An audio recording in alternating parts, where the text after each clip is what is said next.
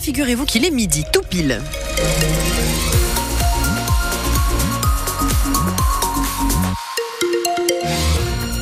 Il est midi et les nuages arrivent, mais pas la pluie normalement. Elle arrivera seulement pour ce week-end. On se fait un point complet sur la météo juste après le journal de Yannick Damon. Et décidément, cette RN 134 n'est pas faite pour les poids lourds. C'est ce que disent les élus de la vallée d'Aspe qui ont encore vécu un drôle d'épisode cette semaine avec la fermeture de la route vers l'Espagne pendant 24 heures. Avec la neige, des dizaines de camions qui visiblement n'avaient pas les équipements hivernaux nécessaires ont été bloqués tout le long de la route. Certains se sont mis en travers. L'axe européen, le européen pardon, paralysé. Encore des nuisances pour les habitants de la vallée. Une nouvelle fois mise en danger par ces poids lourds selon Serge Maourat, premier adjoint à la mairie de Sétéguin. Mais au final, rien d'étonnant pour lui que des camions soient piégés en montagne parce que, ben oui, on est en montagne, c'est une route de montagne. Tout le monde sait depuis longtemps qu'elle n'est pas faite pour le transport de, de marchandises lourdes.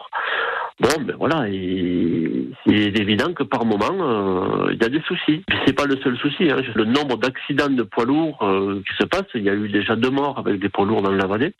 On a eu beaucoup de chance qu'il n'y en ait pas plus, puisqu'encore il n'y a pas longtemps, hein, il y a, je pense, un camionneur qui, a traversé les villages en étant dans un état qui ne lui permettait normalement pas de conduire. Mais bon, voilà, c'est comme ça. On vit avec cette épée de Damoclès au-dessus de la tête en permanence, avec le plus de philosophie possible. Et le village de Sétéga attend toujours sa déviation. Les élus demandent aussi l'installation d'un radar fixe. 66 personnes interpellées à Paris lors d'une manifestation non autorisée de la coordination rurale. Le syndicat agricole a mené tôt ce matin une opération surprise à l'Arc de Triomphe à Paris. Des bottes de foin ont été déchargées sur le rond-point de l'Étoile. Une manifestation symbolique et pacifique selon la coordination rurale. Mais les forces de l'ordre sont intervenues pour rétablir la circulation et plus d'une soixantaine de personnes ont alors été interpellées. On a besoin de dialoguer et peut-être pas forcément par des actions interdites, réagit ce matin Marc Fesneau, le ministre de l'Agriculture et de la Souveraineté alimentaire sur France Bleu. Trois et deux ans de prison ferme pour les deux jeunes hommes qui avaient ouvert le feu au foirail à Pau.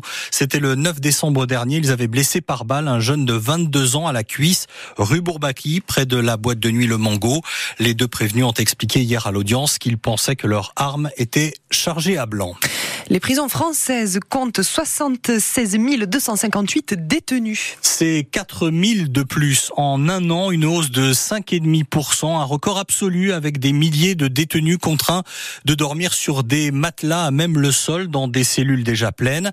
Une problématique récurrente ces derniers mois la maison d'arrêt de Pont, on en a parlé, et qui n'est pas rare non plus à Tarbes. Dans ces maisons d'arrêt, le taux d'occupation atteint près de 148%, un constat alarmant qui fabrique de la récidive selon euh, Dominique Simoneau, contrôleur général des lieux de privation de liberté. Elle lance un appel à mieux aménager les peines pour limiter la surpopulation carcérale. Je suis catastrophée parce que vous vous rendez compte, il y a plus de 3000 matelas par terre. J'ai reçu la lettre d'un détenu de 82 ans qui me dit, Madame, je dors par terre sur un matelas au milieu des cafards et des punaises de lit. Mais est-ce que c'est des manières de sanctionner? Moi, je comprends très bien qu'on aille en prison euh, si on a commis des actes de délinquance. Mais enfin, est-ce que c'est des façons d'enfermer les gens? La loi, elle veut qu'on punisse, ça c'est vrai. Mais elle a une autre partie qui dit la prison doit servir à réinsérer. Or, dans ces conditions, dans les maisons d'arrêt françaises, c'est impossible qu'il agisse, le gouvernement, qu'il prenne les choses en main. Dominique Simoneau, contrôleur général des lieux de privation de liberté. Les funérailles d'Alexei Navalny, le Kremlin a accepté la tenue d'une cérémonie privée à Moscou pour permettre à la famille de l'opposant russe d'enterrer sa dépouille dignement. Des centaines de Russes se sont rassemblés près de l'édifice religieux placé sous haute surveillance policière. Les Restos du Cœur vous donnent rendez-vous depuis ce matin et jusqu'à dimanche pour leur grand week-end de collecte annuelle, collecte qui représente 12% des dons en nature recueillis euh, par chaque année. 80 000 bénévoles mobilisés. Vous pourrez acheter le CD et le DVD du concert des Enfoirés diffusé ce soir sur France Bleu Béarn et TF1 dès demain matin. Chaque achat équivaut à 17 repas pour les Restos du Cœur. Midi 5, vous écoutez France Bleu Béarn Bigorre et des marcheurs sont partis hier du Béarn pour monter à Paris pour les JO. Oui, ils partent des quatre coins de la France en ce moment à l'occasion des Jeux Olympiques pour faire la promotion des bienfaits de la marche. C'est la Fédération française de randonnée qui a eu cette idée.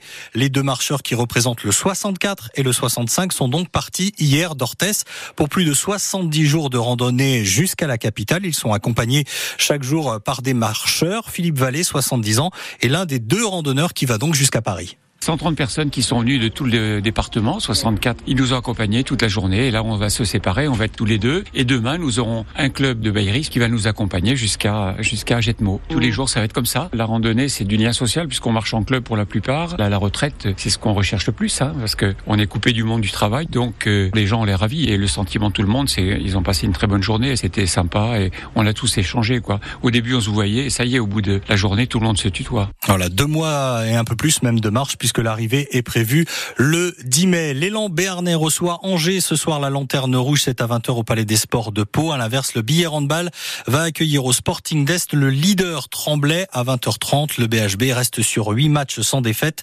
En national de rugby, les Tarbais sont à l'extérieur. Le Stadeau joue en déplacement à Bourg-en-Bresse ce soir pour tenter de poursuivre leur remontée au classement.